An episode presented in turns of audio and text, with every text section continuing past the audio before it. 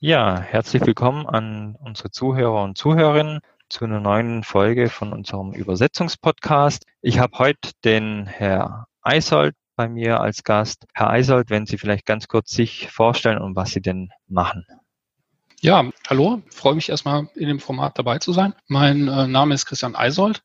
Ich bin seit äh, 2016 bei Berns Language Consulting. Das ist eine in Düsseldorf ansässige Unternehmensberatung äh, als Computerlinguist mit dem Schwerpunkt maschinelle Übersetzung tätig und komme da auch generell überall dort zum Einsatz, wo Daten extrahiert, migriert oder transformiert werden. Das ist vor allem da der Fall, wo Datenbestände im Falle von Systemwechsel migriert werden müssen. Und ähm, ja, also alles, was IT-bezogen und Tooling bezogen ist, Testing, machen wir viel für Kunden. Und ähm, ja, wie meine Kollegen auch, halte ich äh, regelmäßig Vorträge zu Schwerpunktthemen wie maschinelle Übersetzung oder Digitalisierung, Besuch Fachveranstaltungen, um mit Entwicklungen in den Bereichen auf dem Laufenden zu sein. So ganz grob mein Tätigkeitsbereich. Ja, wer ist äh, Berns Language Consulting? Berns Language Consulting wurde vor 15 Jahren von der Geschäftsführerin Kerstin Berns der Idee gegründet, unabhängige und objektive Beratungen zu Übersetzungstechnologien und Prozessen anzubieten. Was heißt das? Wir testen und empfehlen Systeme, zum Beispiel Terminologie-Management-Systeme, maschinelle Übersetzungssysteme, CAT-Tools, solche Systeme eben im Rahmen von Toolpartnerschaften. Wir haben aber keine finanziellen Abhängigkeiten zu Systemherstellern. Und mittlerweile äh, sind wir in vielen Bereichen entlang des Übersetzungsprozesses tätig, beratend und aktiv. Das heißt, wir ähm, konfigurieren und bedienen Translation Management Systeme, Terminologie Management Systeme, maschinelle Übersetzungssysteme, testen, evaluieren da. Wir testen und empfehlen Sprachqualitätssicherungssysteme und in letzter Zeit auch zunehmend KI-Tools, also künstliche Intelligenz-Tools. Was wir definitiv aber nicht tun, ist Übersetzungen anbieten. Wir führen selber keine Übersetzungen durch, sind also kein LSP. Vielen Dank für die Vorstellung. Ja, wie als erstes genannt, das Thema Übersetzungssystem bzw. maschinelle Übersetzungssysteme, um das dreht sich ja im heutigen Podcast. Welche Hausaufgaben sollten denn Unternehmen vor dem Einsatz, also vor dem Beginn von maschinellen Übersetzungen machen? Mhm. Also grundsätzlich äh, spielt natürlich äh, die Infrastruktur, die ich schon äh, dafür bereit habe, eine große Rolle. Das heißt, welche Übersetzungsprozesse und welche Terminologieprozesse habe ich in, im Unternehmen schon etabliert, um ähm, letztendlich schon eine gute Qualität meiner Texte zu gewährleisten. Dazu gehört natürlich äh, im Kern ein, ein Terminologiemanagement.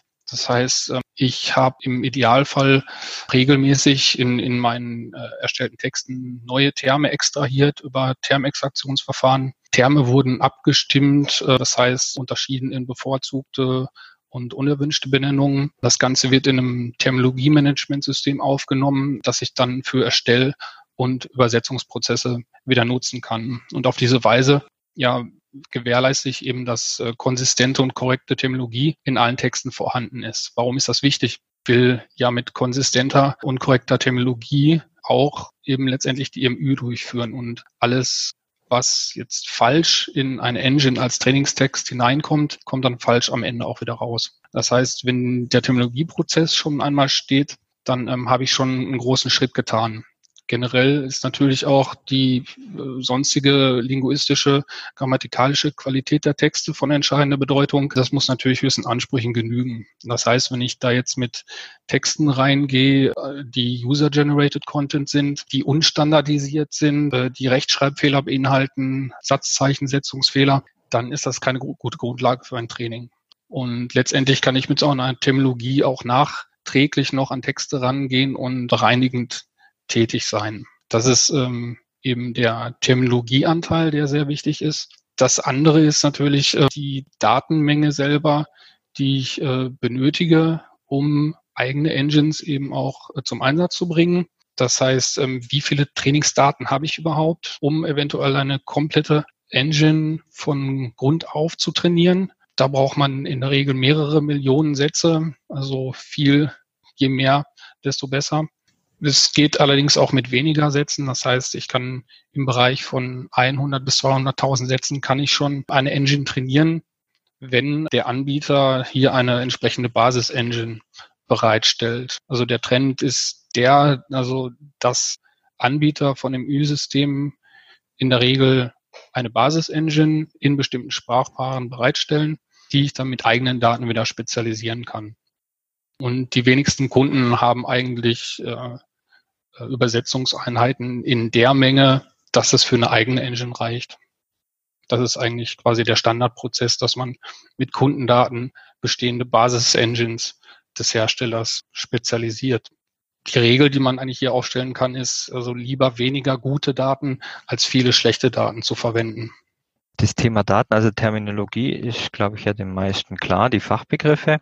Jetzt haben Sie ja vorhin noch angeschrieben, dass die Qualität ja der Daten wichtig ist, beziehungsweise jetzt ja zum zweiten Mal auch angesprochen. Was empfehlen Sie denn, um hier eine gute Qualität für die Ausgangsdaten für die Engine zu bekommen? Also ähm, ja, wie gesagt, zum einen natürlich die Nutzung im Erstellprozess, die Nutzung von Terminologie. Zum anderen ist das natürlich auch die Einhaltung von gewissen Erstellregeln für Texte. Das heißt, im Idealfall liegt ein Leitfaden vor, der schon gewisse Bedingungen für die MÜ schon herstellt. Das heißt, äh, da wären Formulierungen drin, die zum Beispiel die extensive ähm, Verwendung von vom Passiv ähm, untersagen würden. Man hätte Einschränkungen bezüglich der Satzlänge drin. Das heißt, alles, was so über 50, 60 Wörter liegt, ist generell für eine Engine schon schwieriger zu verarbeiten. Das heißt, hier kann man schon mit einem einfachen Mittel schon den Weg für eine gute Trainingsdatenbasis bereiten. Das andere betrifft die Verschachtelung von Sätzen. Da kann man ganz konkret hingehen und sagen, wie verschachtelt ein Satz denn sein darf.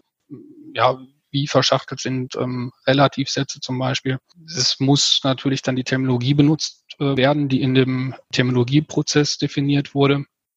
Und das sind jetzt so allgemeine Ratschläge für die Erstellung von Trainingstexten, aber auch Ausgangstexten. Also das bringt mir nichts, wenn ich eine Engine mit ähm, vielen sehr guten Daten trainiere und die Ausgangstexte letztendlich schlecht sind, die ich dann übersetzen will. Das heißt, auch hier muss ich wieder diese Leitfäden anwenden, damit die Maschine die, die Sätze sinnvoll verarbeiten kann.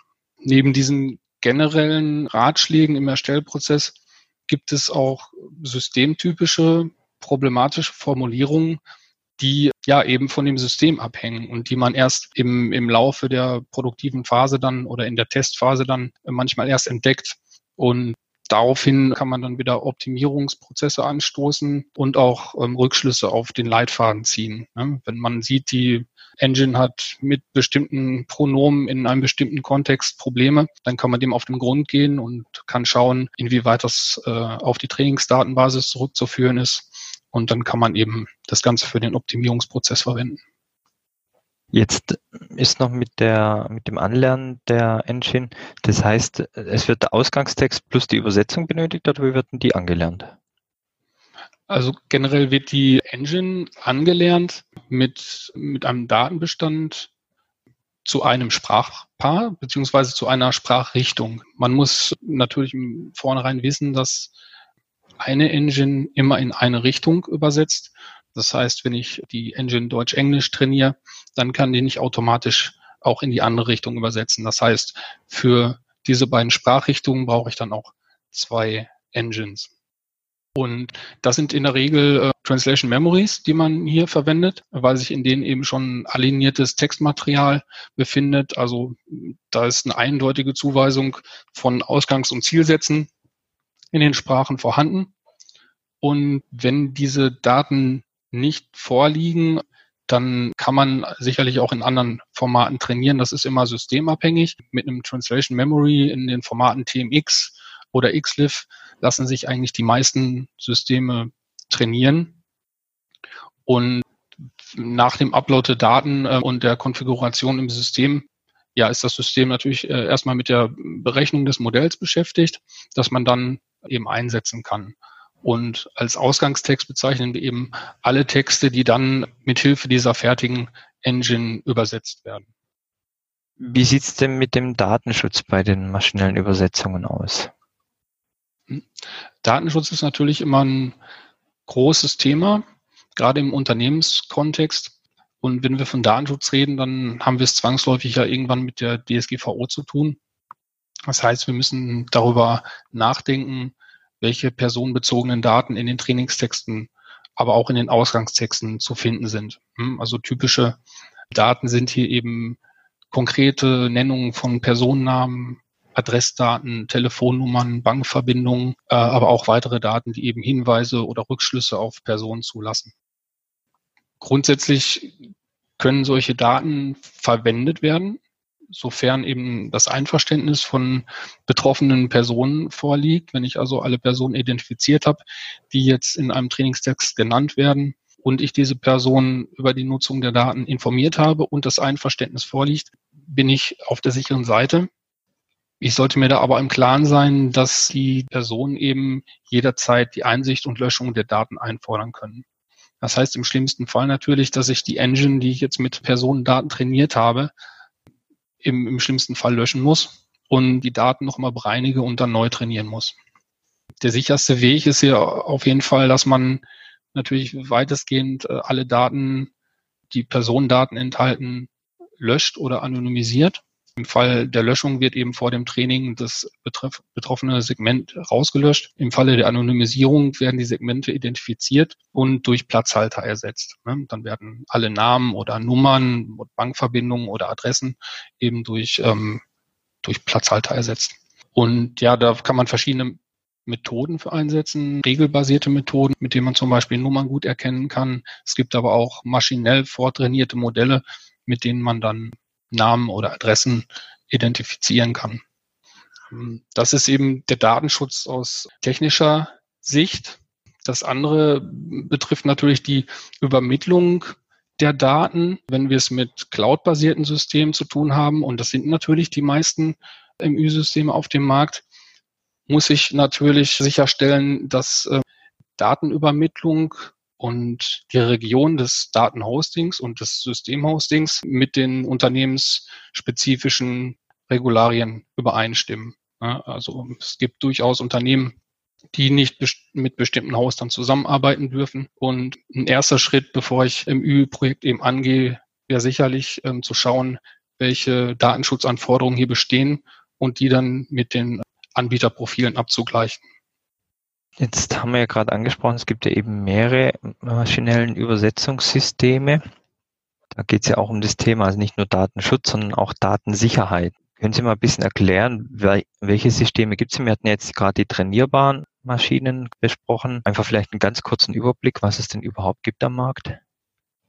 Also grundsätzlich unterscheiden wir ja zwischen cloud-basierten und ja lokalen Systemen was dann auch On-Premise-Systeme genannt wird. Im, Im, Fall von On-Premise-Systemen, die ich eben bei mir in der eigenen Infrastruktur aufsetze, da bin ich natürlich durch die Systeme, die vorhanden sind, eben schon abgesichert. Im Fall von Cloud-Systemen muss ich mir darüber bewusst sein, dass ich natürlich meine Daten jetzt auf einen, äh, auf einen Server lade, der in der Regel nicht dediziert ist. Das heißt, das ist kein Server, der jetzt nur für mich da bereitsteht, der dann auch äh, physisch abgetrennt ist, sondern da haben wir es mit dedizierten virtuellen Servern zu tun, wo die Daten mit anderen Daten letztendlich von anderen Kunden zusammenliegen. Das ist immer so ein Bild, das vielen Kunden ja so ein Schreckensszenario ist. Letztendlich haben wir es aber bei den meisten Services, nicht nur in der MÜ, natürlich mit solchen Bedingungen zu tun, da wo man es mit Mail-Hostern zu tun hat und so weiter. Da muss man sich auch auf der anderen Seite immer fragen, wie weit ist denn überhaupt die Absicherung, die ich in meiner lokalen Infrastruktur habe und welche Absicherung nimmt hier der Systemanbieter vor. Also in der Regel sind MÜ-Dienstleister sehr darauf bedacht, hier auch Verschlüsselungsmethoden für die Daten äh, bereitzustellen, die äh, militärische Standards erfüllen teilweise und die eigentlich keinen Zugriff auf die Daten durch Fremde eben zulassen.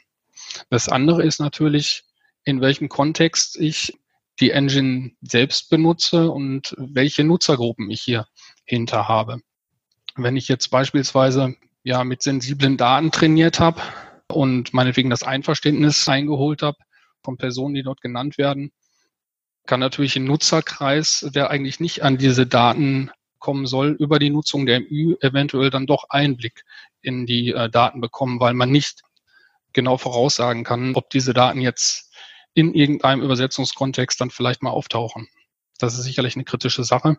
Und deshalb sollte man auf jeden Fall vorher schon mal sicherstellen, dass soweit möglich keine personenbezogenen Daten in den Trainingstexten selbst vorhanden sind. Eine andere wichtige äh, Maßnahme ist eben die Verwendung von Disclaimern. Das heißt, dass ich überall da, wo ich zum Beispiel einen Übersetzungsservice im Unternehmensnetz bereitstelle, dass ich über einen Disclaimer sage, dass alles, was hier in die, in die Übersetzung geht, möglicherweise eben dann an den jeweiligen Cloud-Anbieter geht und dass das nach Möglichkeit eben keine sensiblen Daten sein sollten, hm? wie Vertragsdaten, Bewerbungsdaten oder so, weil ich mir natürlich letztendlich auch nicht sicher sein kann, ob nicht ein Hoster auch einem ja gezielten Angriff vielleicht unterliegt. Aber das ist letztendlich der Fall für alle anderen Cloud-basierten Systeme, die ich so im Alltag nutze. Alles ist grundsätzlich natürlich irgendwo gezielt angreifbar. Äh, darüber muss man sich im Klaren sein. De facto werden aber durch die Anbieter große technische Aufwände betrieben, genau diese Daten eben schon abzusichern. Das andere sind noch, ist noch die Nutzung durch den Systemanbieter selber. Das heißt, kann ich einsehen als Nutzer, ob meine Daten vom Anbieter selbst für die Optimierung seiner Services weiter genutzt wird. In der Regel kann man das über die Dokumentation schon erfahren und im Zweifelsfall muss man das beim Anbieter dann erfragen. Aber im Falle der MÜ haben wir eigentlich die Situation, dass nur noch sehr wenige Anbieter Kundendaten wirklich für die Optimierung von eigenen Engines benutzen. Das ist auch einfach zu risikoreich, dass dann plötzlich bei einem anderen Kunden etwas auftaucht, was er nicht sehen soll. Beim Datenschutz, was glaube ich vielen ja noch nicht wichtig oder nicht ähm, bewusst ist, also außerhalb der Übersetzer beziehungsweise der Übersetzungsabteilung und der Dokumentationsabteilung wird ja noch sehr, sehr viel mal kurz eine E-Mail in diverse Online-Maschinen reingesteckt, um mhm. kurz zu wissen, was drin steht. Was würden Sie denn hier raten? Also wenn ich es nicht vermeiden kann, jetzt offizielle Services zu nutzen, die potenziell eben Daten weiterverwenden, dann, dann sollte ich bei der Erstellung der Texte natürlich darauf achten, dass ich hier alle Elemente, die konkret Rückschlüsse zulassen, in der Formulierung schon anonymisiere. Das heißt, Nummern, also sensible Nummern wie Bankverbindungen oder Namen, die, die werden sowieso von der Maschine eins zu eins übersetzt weil sich die Nummer ja auch jetzt in der Fremdsprache nicht ändert. Das heißt, das sind Stellen, wo ich äh, mit Fantasiezahlen oder Fantasienamen auch dann umgehen kann und trotzdem eine brauchbare Übersetzung zurückbekomme. Würden denn hier zusätzlich diese sogenannten Pro- oder Update-Versionen, die ja kostenpflichtig sind, was bringen für den Schutz oder gilt grundsätzlich die Empfehlung, einfach wirklich die Daten dementsprechend zu anonymisieren? Grundsätzlich wäre das sicherlich die Empfehlung, äh, immer zu anonymisieren. Das ist auch wieder sehr anbieterspezifisch, was jetzt das Pro-Paket dann wieder enthält. Also im Zweifelsfall sollte man dann nochmal den persönlichen Kontakt suchen und sich wirklich versichern lassen, dass Daten hier auf keinen Fall wirklich für die, für die Optimierung weiter genutzt werden können. Was empfehlen Sie den Kunden, die ein Translation Memory System bisher nutzen? Empfehlen Sie da, die komplettes außerhalb zu übersetzen oder die maschinelle Übersetzungssoftware einzubinden? Gibt es da eine Empfehlung von Ihnen? Also im Fall von Translation Management Systemen und auch Cut-Tools ist es ja so, dass wir eigentlich in jedem System mittlerweile vielzählige Konnektoren haben, also Plugins, die Schnittstellen bereitstellen für Übersetzungssysteme. Und da gibt es ja mittlerweile einige, also die, die prominentesten sind da sicherlich immer abgebildet. Also das betrifft natürlich große Anbieter wie äh, Google, Microsoft oder eben auch DeepL, wo dann eben Standardkonnektoren da sind. Es gibt aber auch eine Menge Konnektoren für weniger bekannte Systeme, die auch das Training eben eigener Engines ermöglichen. Das heißt, ich kann in diesen cloud-basierten Systemen mit eigenen Daten trainieren also meine spezifische Engine mit meiner spezifischen Terminologie, mit meinem spezifischen Unternehmensstil trainieren und diese individuellen Engines eben genauso leicht über ein Plugin anbinden. Das heißt, das wäre eigentlich der Regelfall, dass man hier im, im TMS eine Anbindung an das System hat, äh, die Vorübersetzung hier anstößt und dann äh, die Aufträge wie mit einer Standard Fuzzy Match Vorübersetzung dann weiter verteilt. Ja, wir hatten ja gerade schon das Anlernen der Maschine. Wie sieht's denn aus, wenn ich die jetzt im Einsatz habe? Viele machen ja beim, bei den Cut-Tools noch ein Lektorat, um dann wirklich die Qualität der Matches hochzuhalten. Welche Möglichkeit habe ich denn hier bei der maschinellen Übersetzung, die weiter zu trainieren, um einfach hier die Qualität immer weiter zu verbessern oder anzupassen? Das ist natürlich eine, also die Verbesserung der Engine über die Zeit ist zum einen notwendig, weil ich ja nicht mit dem, mit, mit einem Engine-Stand arbeiten kann über Jahre hinweg. Es kommt immer neues Material hinzu und das muss natürlich für das äh, Retraining verwendet werden. Und das passiert ja in der Regel über einen Post-Editing-Prozess, den ich dann etabliere. Das heißt, ich habe hier definiert zum einen, welches Qualitätslevel natürlich die maschinell übersetzten Texte am Ende haben müssen. Ich muss natürlich wissen, in welchem Bereich die eingesetzt werden und kann dann definieren, wie viele Korrekturen jetzt notwendig sind, um ähm, ja auf dieses Qualitätslevel zu kommen. Wenn ich jetzt die Engine nutze, um interne Kommunikation zu übersetzen, dann reicht es ja eventuell schon, wenn ich leichte Editings vornehme und hier auf ein Verständnislevel komme, das jetzt mit, mit der Humanübersetzung nicht viel zu tun hat unbedingt. Das heißt, das Qualitätslevel reicht dann wahrscheinlich nicht, äh, um die Maschine weiter zu trainieren. Das heißt, hier müssen Texte natürlich genommen werden, die terminologisch auch von der Zeichensetzung und vom Stil, vom Ausdruck dann auch genau dem entsprechen, was ich letztendlich dann auch übersetzen will im Idealfall. Das war der erste Teil unseres Podcasts mit dem Herr Eisold zur maschinellen Übersetzung beziehungsweise zu maschinellen Übersetzungsengines. Freuen Sie sich auf den zweiten Teil. Vielen Dank fürs Zuhören und bis zum nächsten Mal.